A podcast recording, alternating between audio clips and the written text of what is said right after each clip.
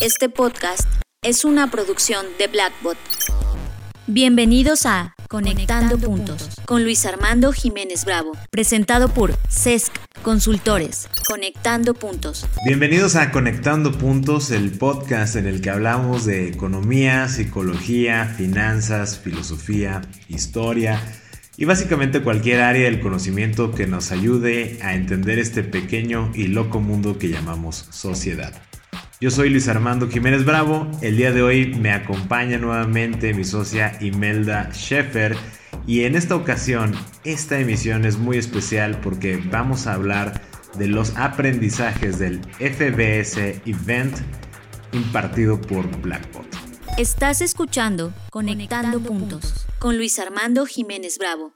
Hola amigos de Conectando Puntos, soy Liz Velázquez, eh, soy administradora en Imelda Rodríguez Nava y bueno, yo también compartí el FBS Event 2020 y pues la verdad solamente quiero decir que fue un evento increíble y que no solamente es para las mentes que llevan como un área de, tecnología o que tienen que estar como muy en contacto con esa parte, actualizándose y estando viendo qué es lo que sigue, cuál es la tendencia, sino también es como para abrirte la mente y tener como nuevas ideas.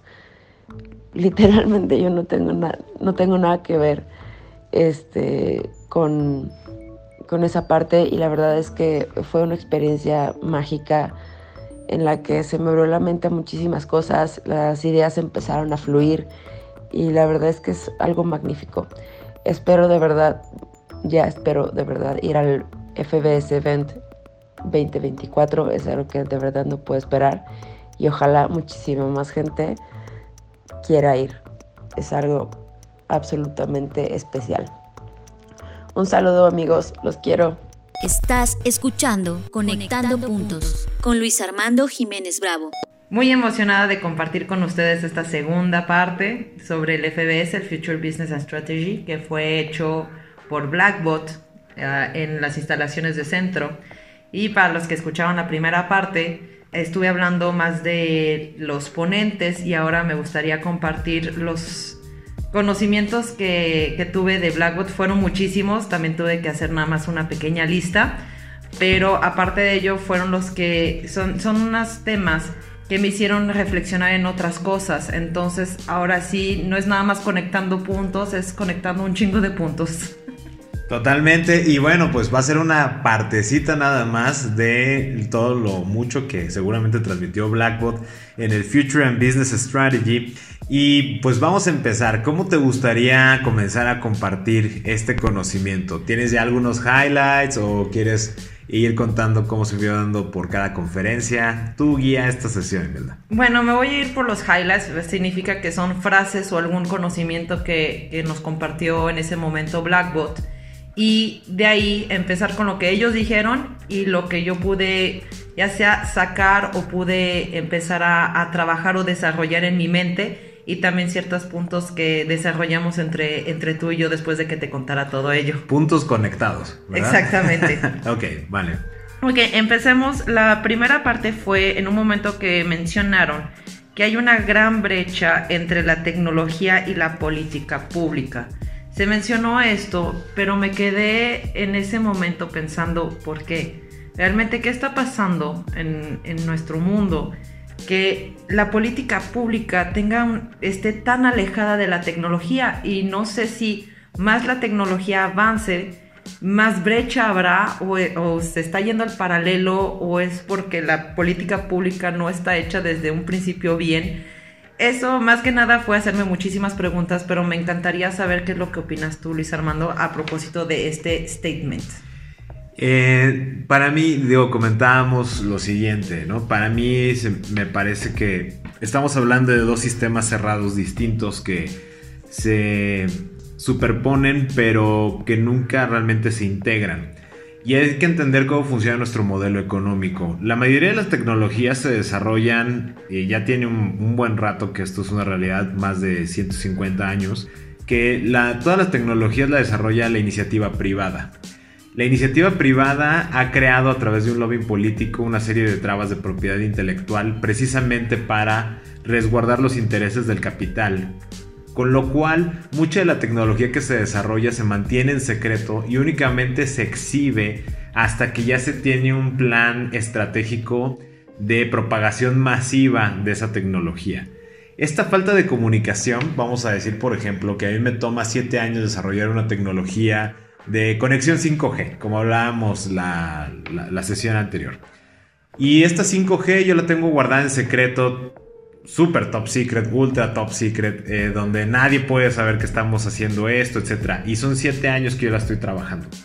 Esos 7 años la política pública no tiene ni idea de lo que la empresa está haciendo respecto a esa tecnología. Pasan esos 7 años, hago un gran evento y libero esta tecnología que aprovecha al máximo el 5G. Claro que la política pública va 7 años atrás de la tecnología que se está exhibiendo.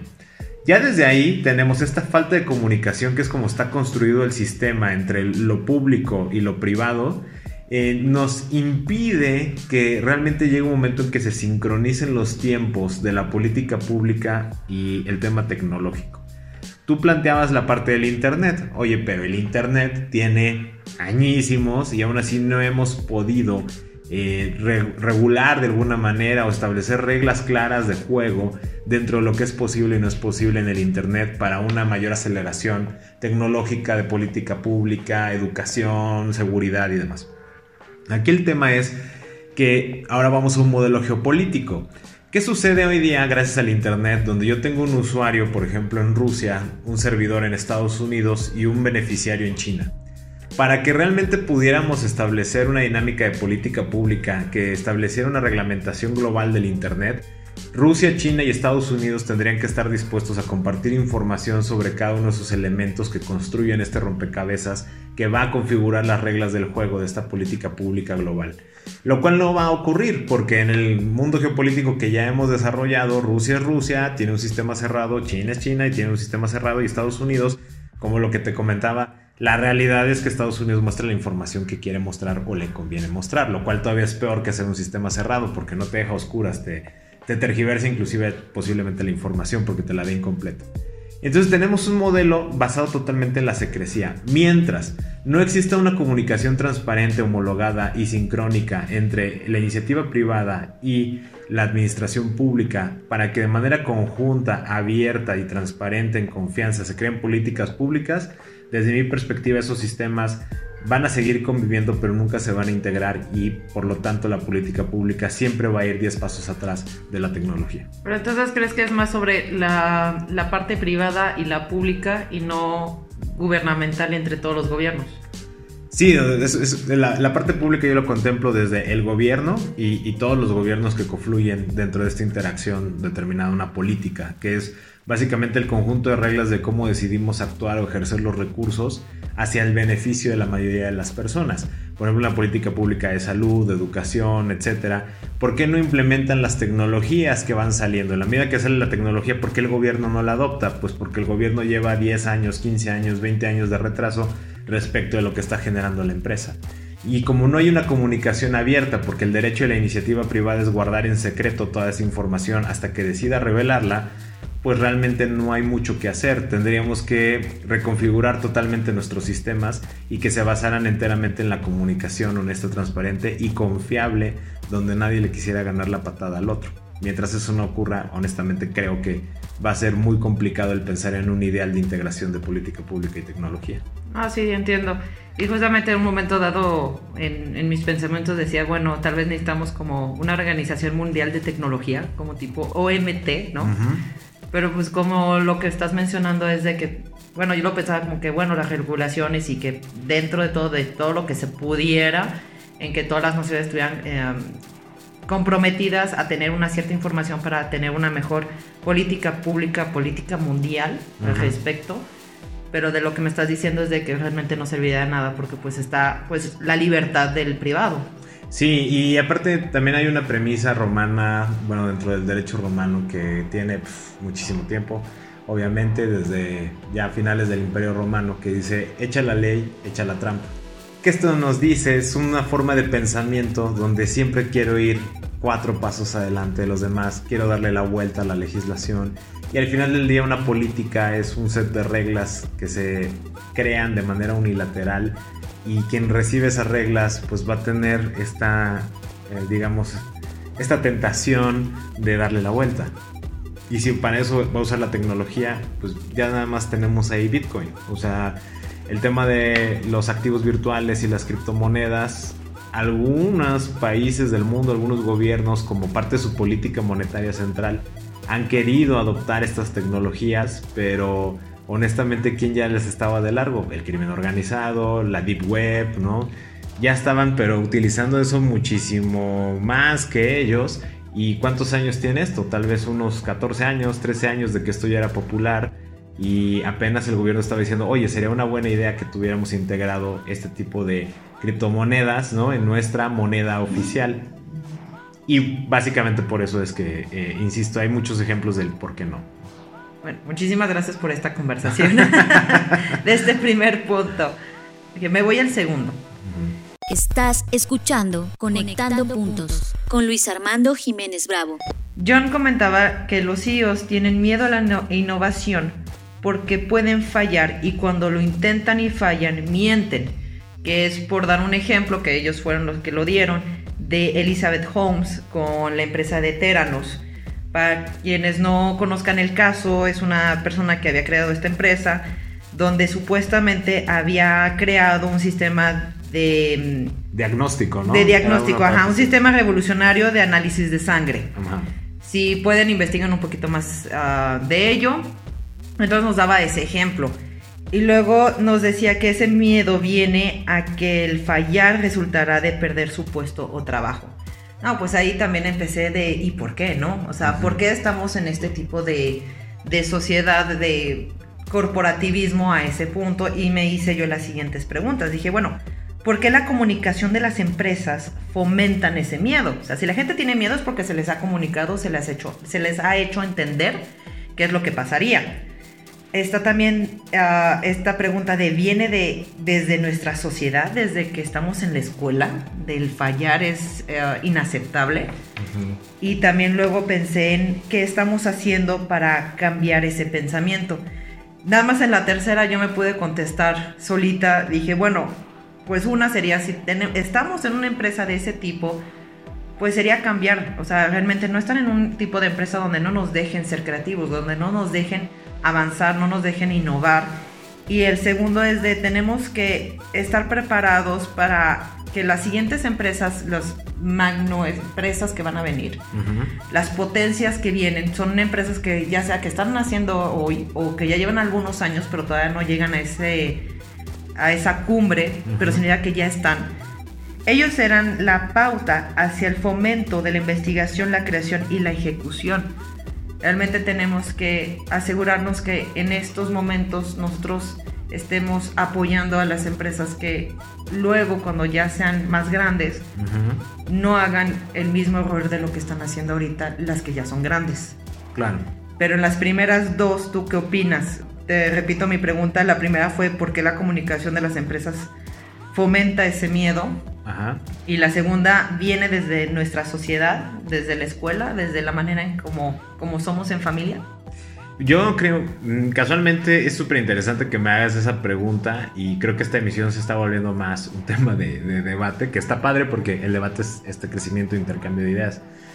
Estoy leyendo un libro que se llama SPQR de Mary Bird, que es una de las principales eminencias de toda la historia romana y todo lo que ella narra respecto a la historia de Roma, hay que reconocer que mucho de nuestro pensamiento occidental, que este tema de los CEOs que estamos hablando, eh, pues básicamente es todo el mundo occidental. La parte oriental tiene su propia forma cultural de cómo están asimilando estas cuestiones.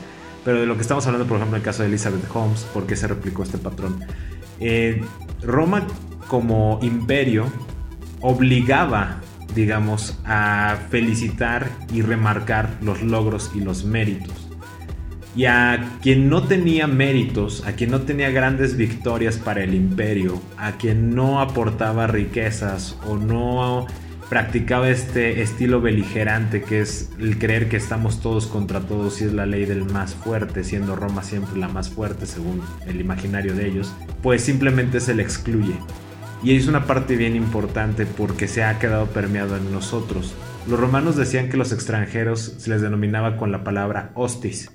Hostis, de hostil, era la misma raíz que hostis se usaba para extranjero como para enemigo. Ya de ahí nos dice que si no estás dentro del sistema, no eres nuestro aliado.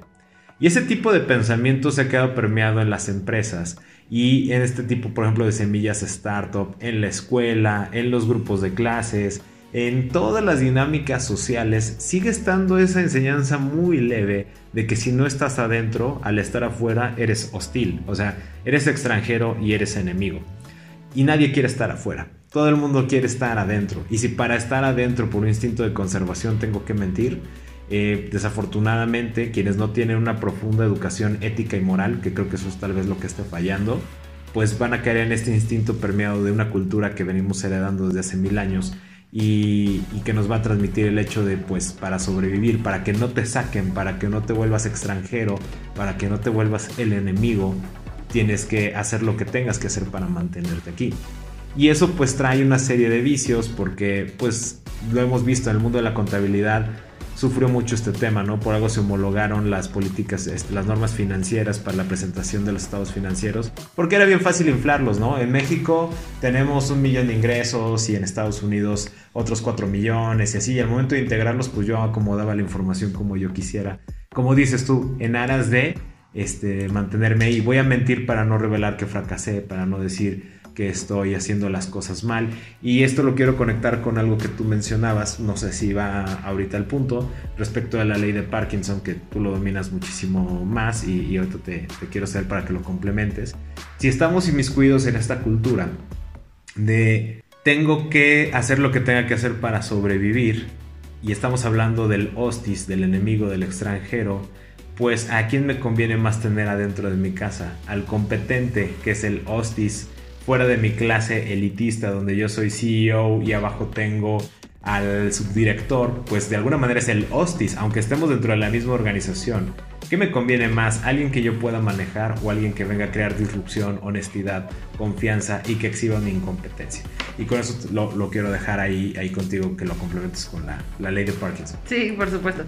Bueno, es un pasaje que leí en un libro que se llama La nueva enciclopedia del saber relativo y absoluto, ¿sí? así es el título, de Bernard Werber. Es un escritor francés. No tengo el dato si está en español, yo tengo el libro en francés, pero si me lo permiten, entonces voy a hablar un poco de este pasaje en este libro que habla sobre la ley de Parkinson. Fue escrito por Cyril Northcote Parkinson en la segunda mitad de los 50 y esto es lo que dice la ley de Parkinson. Dice que más crece una empresa, más contrata a personas mediocres y sobrepagadas. ¿Por qué?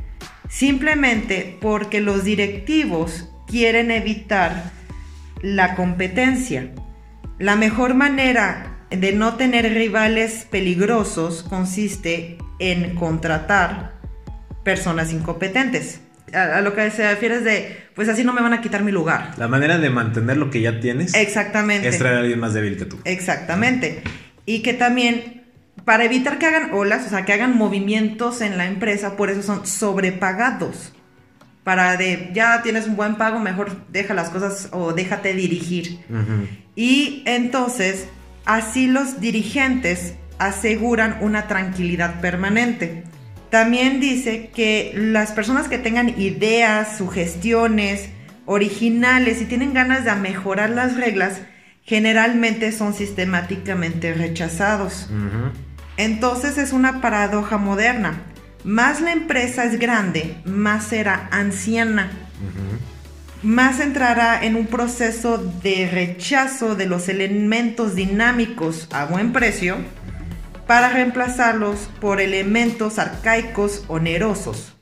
Todo esto al nombre de la tranquilidad de la colectividad. Pues ahí está, tal cual creo que el complemento. O sea, eh, te digo, para mí me hace mucho sentido y empata perfecto con ese tema histórico del Imperio Romano. Y considerando que Roma cayó de una manera descomunal, pero dio trascendencia a muchas cosas, yo no le tomaría como un ejemplo o un modelo a seguir en estos tiempos tan flexibles y tan móviles. Yo no me basaría en tratar de perpetuar en una empresa este modelo que acabas de, de, plantear de la ley de Parkinson y que yo lo conecto con el tema de la historia romana. Si estamos en un ejercicio de conciencia, que creo que es el producto de este podcast, ¿no? Por algo estamos conectando puntos. El hecho es de que, ok, si ya tienes esta información, yo los invitaría a todos a que nos desapeguemos de estas premisas y busquemos romper esta ley. Donde entre más grande nos hagamos como empresa, no nos hagamos más ancianos y que mantengamos esta, esta valentía y este enfrentar las situaciones y en lugar de tener miedo a perder lo que creo que es mío, o sea, otra vez el dilema de la posesión, ¿no? En lugar de creer que voy a perder lo que es mío, siempre apostarle a que el traer gente más valiosa y disruptiva posiblemente me haga ampliar el imperio. Entonces, mmm, más bien yo creo que sería como cambiar la perspectiva y el paradigma. Que no digo que sea fácil, porque si estamos heredando esto desde tantas centurias, el cambiarlo de repente, digo, si lo logran y espero todos estamos en este camino de buscar salir de ese tema, pero es algo por lo que tenemos que empezar. No digo que vaya a ocurrir, a lo mejor ni siquiera nos toca verlo, ojalá que sí en vida, pero al menos sí ir dejando las semillas y los ejemplos y los procesos a seguir para que rompamos esta ley que mencionabas. Y para mí eso contestaría las dos preguntas que planteabas. Sí, y de hecho también en un momento dado, estando en el FBS en el que estaba hablando de este tema, también empecé a decir, bueno, pero el fallar, y entiendo de que se hacen inversiones y ya sea de mucho o poco dinero uh -huh. o de tiempo, también eso tiene mucho que ver y los recursos, Luego a mí se me hizo lógico porque me acordé de algo que, que, me decía mi padre. Bueno, en sí dije, ¿por qué le tenemos tanto miedo? Porque si, si lo calculamos bien, podemos estar preparados a la pérdida. Y a esto me voy hacia lo que me decía mi padre hace muchos años. Las primeras veces que, que fui a un casino, él me decía, bueno, pues diviértete bastante. Dice, llévate exactamente lo que te vas a gastar y nunca saques más. Dice, no te dejes este, influenciar por los cajeros automáticos, llévate el efectivo que quieres usar. Mm. Y ya entonces yo regresaba y por dar un número me iba con 30 euros y regresaba y me decía, entonces, ¿qué ganaste? Y le decía, sí, gané 10 euros. Y me dice, no, ganaste 40. Y le digo, ¿cómo? ¿Cómo que gané 40? Me dice, sí, te fuiste con 30 y regresaste con 40. Digo, por eso, son 10. Me dicen, no, es que el dinero que te lleves para el casino tienes que considerarlo como perdido. Uh -huh. Eso es lo que tienes que considerarlo. Es siempre tienes que llevarte lo que estás dispuesta a perder. Entonces, en el momento que ya entras al casino es como si tuvieras cero. Entonces regresas con 40, entonces ganaste 40. Uh -huh. Y al principio me costaba trabajo decir, o sea, entenderlo, porque también a veces llegaba, eh, no fui tampoco de ir todo, todo el tiempo al casino, claro. me tocó dos que tres veces empecé, este, lo hacíamos como una, una pequeña salida. Y sí, también lo, luego lo veía y dije, bueno, sí es cierto, es como, no sé, si fuera al cine te puedes entretener y lo mismo que gastaría en el cine podía entretenerme un, un rato en el casino. El punto es, bueno, hay ciertos autocontroles, ¿verdad? Pero también a veces yo llegaba y decía, ah, me fui con 20 euros, y me, me regresé sin nada. Y me decía, ¿por qué te sientes triste? Tú habías decidido que eso era, esos 20 euros era para perderse. ¿Sacaste más? No, entonces no perdiste. Entonces, ese conocimiento que me dio, luego me ayudó muchísimo para, para cosas diferentes, que es las inversiones. Luego dije, sí es cierto, si yo estoy dispuesta a poner mil pesos, diez mil pesos, un millón de pesos, dólares, yens o lo que quieras, euros, hay que tener en cuenta que eso ya está perdido. Entonces, cuando quieres hacer una innovación, quieres intentar algo, tienes que nada más tenerlo bien planeado en el sentido de si se pierde, se perdió, pero lo intentaste, hiciste algo. Aunque uno no lo crea en el casino, de, eh, conocí gente, conocí juegos, cosas que yo no sabía. Dije, va, no sabía que esto se juega así. Aprendí ciertas cosas. De hecho, me gustaba mucho observar. Entonces yo aprendí a observar la gente. Entonces siempre aprendía algo, no me fui con nada. Entonces al mismo tiempo dije, sí es cierto, o sea, cuando son las inversiones es lo mismo.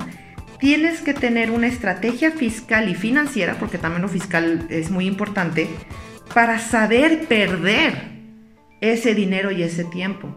y así no tendremos miedo a fracasar.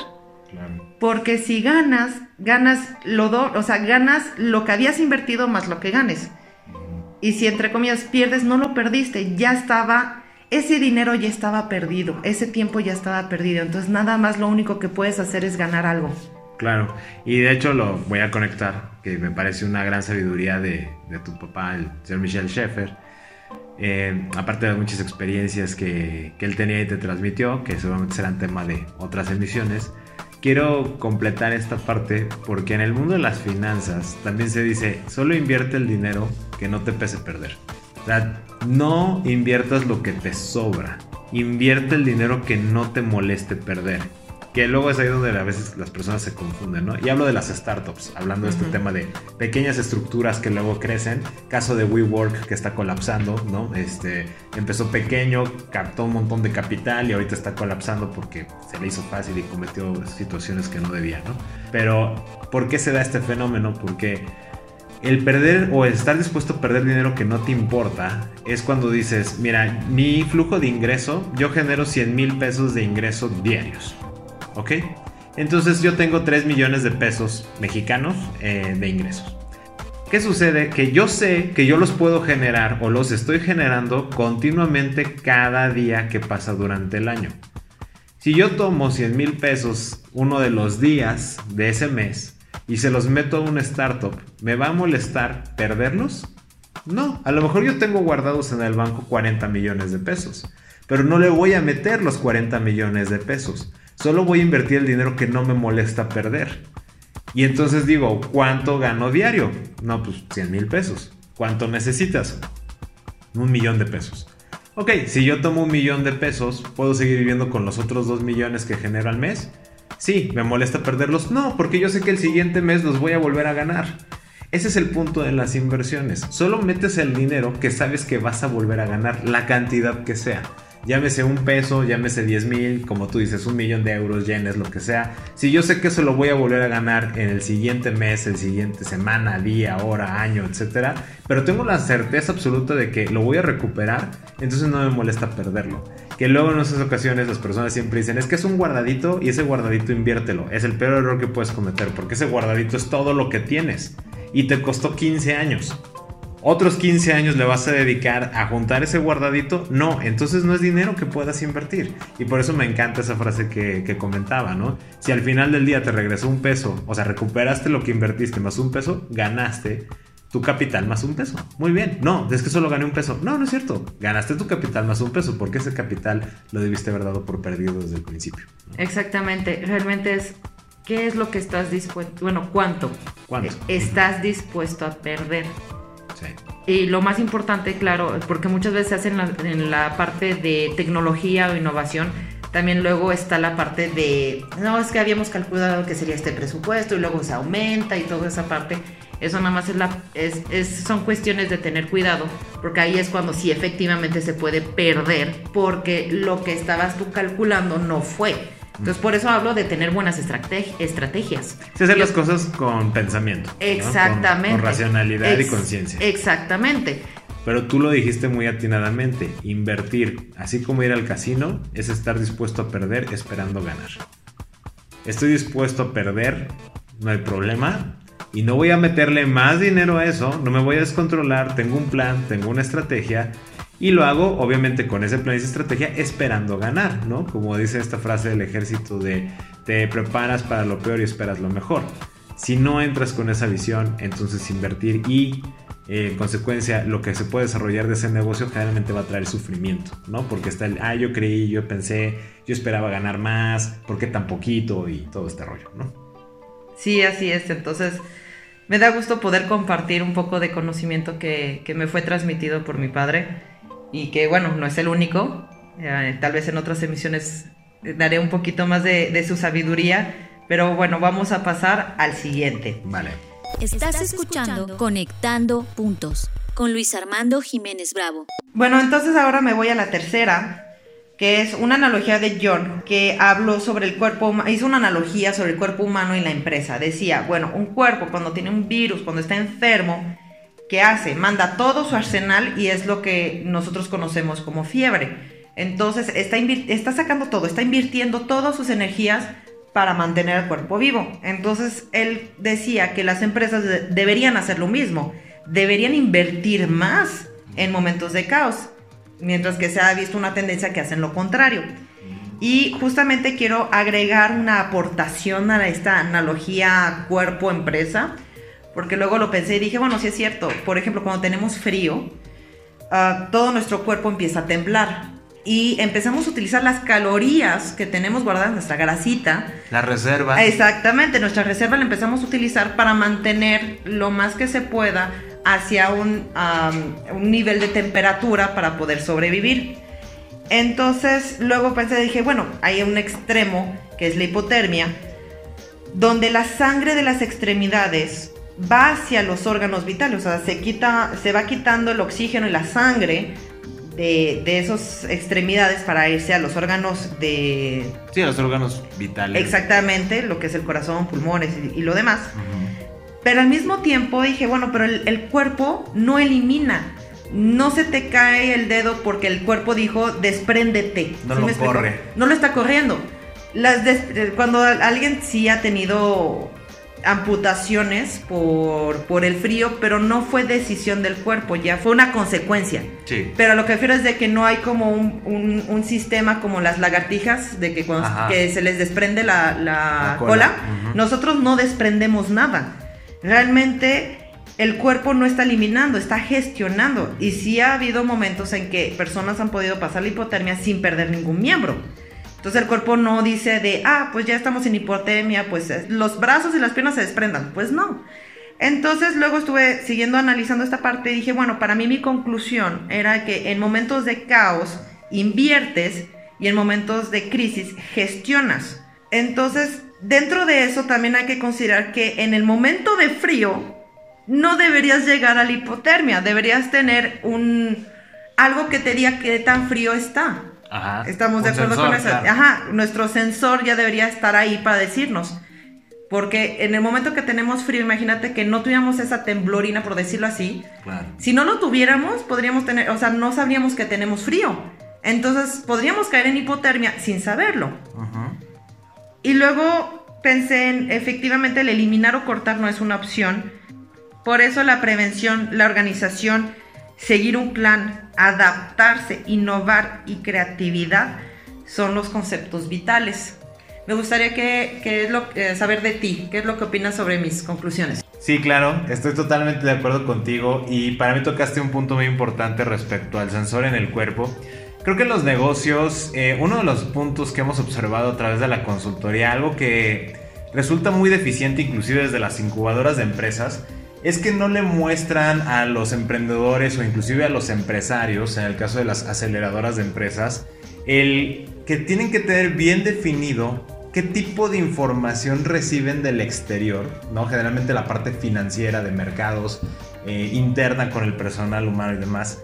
Y también cómo la están procesando en la forma de indicadores, digamos, de termómetros que les indiquen cuándo es momento de empezar a temblar ¿Cuándo es momento en este caso de sacar el máximo provecho a tus calorías, a tus recursos, a tus reservas? ¿Y cuándo ya es el momento en que estás cayendo en hipotermia? O sea, ya el, el indicador va tan bajo que en este momento vas a tener que gestionar diferente tus recursos, pero como bien lo dijiste, en ninguna de las etapas está el dejar de moverse, está el dejar de invertir, está el dejar de buscar sobrevivir. Y hemos observado que también en algunas ocasiones las empresas en su desorden en la gestión de los recursos termina por decir, no, ya me doy por vencido y liquido la empresa y se acaba. Porque no se busca tanto como el buscar sobrevivir como lo hace el cuerpo. Creo que mi único comentario complementario es esa parte de que las empresas, los negocios, los profesionistas independientes necesitan tener muy claro su proceso de recepción de información relevante, procesamiento de desinformación y traducirla en un indicador, o sea, su termómetro que les pueda decir cuándo es momento de empezarse a sacudir para evitar el frío. ¿no? Eso sería como mi aporte al, al tema. Sí, muchísimas gracias por, por ese comentario. Y sí, definitivamente, claro que estos son notas que hice en mi Black Note. Entonces, Claro que no están completas, pero fue como una parte, era para mostrar que en, en ese tiempo, en ese periodo, pudo salir todas estas ideas y todas estas preguntas que, que surgieron durante el evento. Y ahora me voy a ir con la cuarta. Fue una analogía de Fer sobre lo que son las ideas. Uh, lo voy a tratar de explicar cómo ella lo hizo de mejor manera y espero también transmitirlo de manera más cercana a lo que ella lo hizo.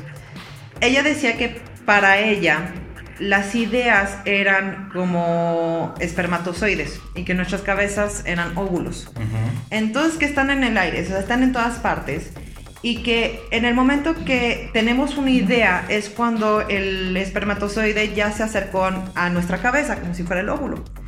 Pero la cosa es de que si no la aceptamos o si no hacemos nada al respecto, nada más se queda en esa idea y se va. Sí me explico, es como lo que ella comentaba de, es, ah, esta idea está buenísima, pero pues ya nada más se quedó en la idea o no hago nada al respecto. Es una manera de decir, bueno, pues el, el espermatozoide se va para ver si puede fecundar a alguien más. Y que efectivamente cuando alguien sí tiene la idea completa y que la ejecuta es cuando se hace la fecundación. Y ella comentaba que como en la fecundación se hace como una explosión. Entonces que por eso a veces uno piensa de, ah, tuve, tuve, la misma idea que esta persona, o hicieron esto, no manches, yo había dicho esto desde hace años, ¿no? Ajá. esa era mi idea. Esa era mi idea, que de hecho les diré una, una cosa chistosa, eh, de joven, bueno, más, más chica, jugábamos nosotros a Nintendo y estábamos, uh, mi padre, mi madre, mi hermana y yo, jugábamos a Mario Kart y veíamos a mi mamá gesticular por todas partes y sí, desde chiquita dije, estaría padre un juego en que se moviera así, y fue lo de la Wii. No estoy diciendo que fue mi idea, pero lo que dice Fer es de que ese espermatozoide llegó a mi cabeza, por decirlo así, tuve esa idea, pero no hice nada al respecto, entonces no se, no se hizo. Y a alguien más le llegó y que efectivamente sí lo puso en, en acción. Claro. Y se me hizo muy interesante porque cuando escuché eso me acordé de algo que había leído anteriormente y les quiero compartir sobre la idiosfera. En 1976, en el uh, libro El gen egoísta, Richard Dawkins evoca el concepto de la idiosfera, que sería el mundo de las ideas, lo que el, la biosfera es al mundo de los animales. Él había escrito lo siguiente. Cuando plantan una idea fértil en mi mente, parasitan literalmente mi cerebro lo transforma en un vehículo para la propagación de esa idea. Bueno, él, fíjate, 1976. Él lo, lo, estaba hablando más como un parásito, pero es una manera de decir es un vehículo, es un parásito, es algo que no puedo quitarme. Y Fer lo, lo comenta como una explosión, como una eh, fertilización. Entonces, a mí se me hizo muy interesante esa idea. Y más que tener una, un desarrollo sobre ello, nada más quería realmente compartirlo porque se me hizo se me hizo muy interesante el, ver esa perspectiva. Y luego, bueno, hablamos tú y yo sobre cómo es, el por qué la gente, algunos actúan y otras personas no actúan. Claro. Sí, y como comentas, esta parte, creo que el punto focal de lo que menciona Fer, de claro, los dos tuvieron la misma idea, amiguitos, pero uno sí la ejecutó y el otro no. Así que realmente la idea es de quien la ejecutó, ¿no? Pero nosotros quisimos conectar, de hecho, en una de las emisiones previas que hablábamos de qué hace que una idea sea aceptada, hablábamos precisamente de que las ideas nosotros lo vemos como tierra fértil. Entonces, eh, las ideas son como semillas y que se avientan a la tierra, que son las mentes de las personas, y en algunos va a fertilizar, va a poderse cultivar, va a crecer y se va a poder cosechar algo, y en otros no. Pero la pregunta que hacíamos, bueno, ¿y qué hace entonces que, por ejemplo, eh, hablamos de, a los dos nos dio sandía, ¿no? Vamos a decir que hablando fue la misma idea. Tuvimos la misma idea, a los dos nos dio sandía. Pero, ¿qué hizo que la persona que le dio sandía viera la manera de comercializarla, estudiarla, comérsela, disfrutarla, pintarla? No sé, mil cosas que pudo haber hecho con la sandía. Y la otra fue como, ¡ja! Salió una sandía, ¿no? Y la dejó ahí como que se pudiera. Y hablamos del tema de las perspectivas cuando la persona vio ese cultivo, esa sandía, esa flor, etc., la perspectiva que tuvo fue radicalmente distinta de la persona que no hizo nada con ella. ¿Por qué? ¿En qué hablo del tema de perspectiva? Que cuando yo vi ese cultivo, le di valor, lo intuí o dije, esto vale algo, esto es interesante, esto me causa curiosidad y quiero profundizar más al respecto. Mientras que la otra persona que vio el cultivo la vio y fue como, ¿no? ¿Quién sabe qué sea? Y ya, fue indiferente ante esa idea. Y creo que eso es lo que marca la diferencia entre actuar y no actuar. El por qué dos personas, 10 o 15 que tienen la misma idea, una si actúan o no, simplemente es porque desde su perspectiva la idea tuvo valor o no tenía valor. Y justamente Fer estaba diciendo que las personas que no actuaban es porque les faltó valor. O sea, que la diferencia entre los que sí se hacía la. sí actuaban sobre la idea y los que no eran los que tuvieron el valor de hacerlo. Entonces, sería una manera de decir que la perspectiva es la que te ayuda a tener valor. Sí, yo diría que la perspectiva te detona el valor para ejecutar algo respecto de esa idea. Sí, bueno, qué bueno que estamos en el, en el mismo acuerdo. Y quiero conectar esta idea sobre la perspectiva con lo que me pasó de, viaje de regreso. Les quiero compartir esto. Estaba en el avión, regresando, y bueno, yo he tenido el privilegio y la oportunidad y la suerte, como, como cualquiera quisiera verlo, de haber viajado mucho. Entonces no era la primera vez que estaba en, un avión, no es la primera vez que, que volteo hacia una ventana ya tengo bastante la costumbre de eso. Pero saliendo del FBS, realmente sentía como un embrollo en mi mente, estaba completando algunas ideas que yo ya había anotado en mi Black Note. Y de repente volteo hacia la ventana y veo las nubes. Y de la nada empecé a darme cuenta que estaba viendo las nubes de una manera diferente a que me refiero. Esa nube, alguien más abajo la está viendo pero le están viendo de abajo hacia arriba y yo estoy viéndola de arriba hacia abajo. Yo puedo ver, por decirlo así, la parte superior de la nube. Tienes otra perspectiva. Exactamente, mientras que generalmente las personas ven la parte inferior. Y ahí empecé a escribir y si me lo permiten voy a leer tal cual como, como lo escribí en mi Black Note. Y puse, hay que saber agradecer por las nuevas perspectivas. No todos tienen el privilegio de poder estar arriba de las nubes y verlas desde arriba, tener una nueva vista. Por lo que cuando tenemos esas oportunidades y privilegios, debemos sacarles provecho para mejorar las vidas, la sociedad, todo lo que podamos. Recordé esa parte de Spider-Man, del tío, ¿cómo se llama? De Ben Parker. Ben Parker. Es que aquí nada más dice anotación Spider-Man. Bueno, que dice, con gran poder viene una gran responsabilidad. Yo lo cambié a con grandes privilegios viene un gran deber. Por lo que hago un llamado a todos los que estuvimos en el FBS, no puede quedar en papel, tuvimos un privilegio, no lo desaprovechemos. Igual los que tienen oportunidades diferentes, privilegiadas de ir a ciertas escuelas, tener ciertas familias, ir a ciertas pláticas, tener cierta educación, etc. Eso fue lo que escribí. Entonces lo, comparto porque estábamos hablando de perspectiva y me dio mucha risa que la perspectiva también es en el momento de vida. No era la primera vez que veía las nubes y siempre me gustó verlas, pero nunca hice esta conexión de estoy estoy viendo una nueva, lo estaba viendo siempre diferente, pero no me estaba dando cuenta de la importancia. Entonces también la perspectiva es, creo que también durante un momento de vida me parece algo hermoso y como dices, creo que para complementar yo solo y para cerrar, digamos, eh, esta, esta emisión, solo complemento este pensamiento hermoso que tuviste con lo siguiente. Todas las cosas tienen su tiempo. Hablábamos de un tema de la evolución. No puedes forzar la evolución, pero paradójicamente para que se dé la evolución tienes que buscar forzarla. Y eso es, es hermoso porque es muy complejo. Y por otra parte, esta gran frase de Horace Mann que me encanta y me impacta en la vida, que es, avergüénzate de morir sin haber conseguido una victoria por la humanidad. Y creo que se conecta perfecto con esta parte que mencionabas de los privilegios, de un gran privilegio trae consigo un gran deber. Y te agradezco mucho, Imelda, el que haya recapitulado todos estos aprendizajes del FBS Event, sobre todo de las enseñanzas de Blackboard y no sé si quieras agregar algo más antes de que ya pausemos esta emisión. Bueno, realmente no fue todo lo que aprendí. Lo que pude platicar es creo que un octavo de todo lo que me traje conmigo.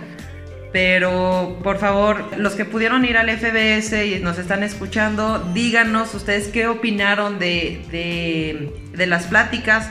Si algo de lo que nosotros estamos diciendo están de acuerdo o en desacuerdo, nos encantaría saber sus comentarios. Y eso es todo. Muchísimas gracias, lo valoro enormemente. Valoramos a todos ustedes, sus comentarios, que quieran continuar esta conversación y este intercambio de ideas respecto a todo lo que hemos planteado. Eh, no olviden dejar por favor sus comentarios en este podcast. También eh, entrar en comunicación con nosotros a través de la página de Facebook arroba SESC Consultores. Esto es arroba SESC Consultores o a través de nuestra página de internet www.sesc.com.mx. Esto es www.sesc.com.mx. Yo soy Luis Armando Jiménez Bravo. Y yo soy Imelda Schaefer. Y los invitamos a que sigamos conectando. Gracias por vivir con nosotros el primer FBS de la historia. Tu mente quedó vibrada por la intensa descarga de información, datos, tendencias, ideas y una intensa mirada al futuro. Tienes cuatro años para diseñar ese mundo que acabas de conocer. Tienes una fuerte ventaja sobre aquel que solo ve el presente amarrado de su pasado. Tienes cuatro años para volverte a retar y atreverte a mirar una vez más al futuro. Te presentamos FBS 2024. Realidades futuras, identidades artificiales, política programada, hiperhumanización. CDMX, París, Tokio, Madrid, Nueva York, Reino Unido. 28 y 29 de febrero 2024. Seis ciudades unidas en un solo evento. Seis miradas globales con un objetivo. Diseñar el futuro juntos. FBS 2024. Escuchaste Conectando, puntos, con Luis Armando Jiménez Bravo, presentado por CESC Consultores. Conectando, puntos. Contenidos y conducción, Luis Armando Jiménez Bravo. Producción, John Black y Fernanda Rocha. Grabado en los estudios Blackbot.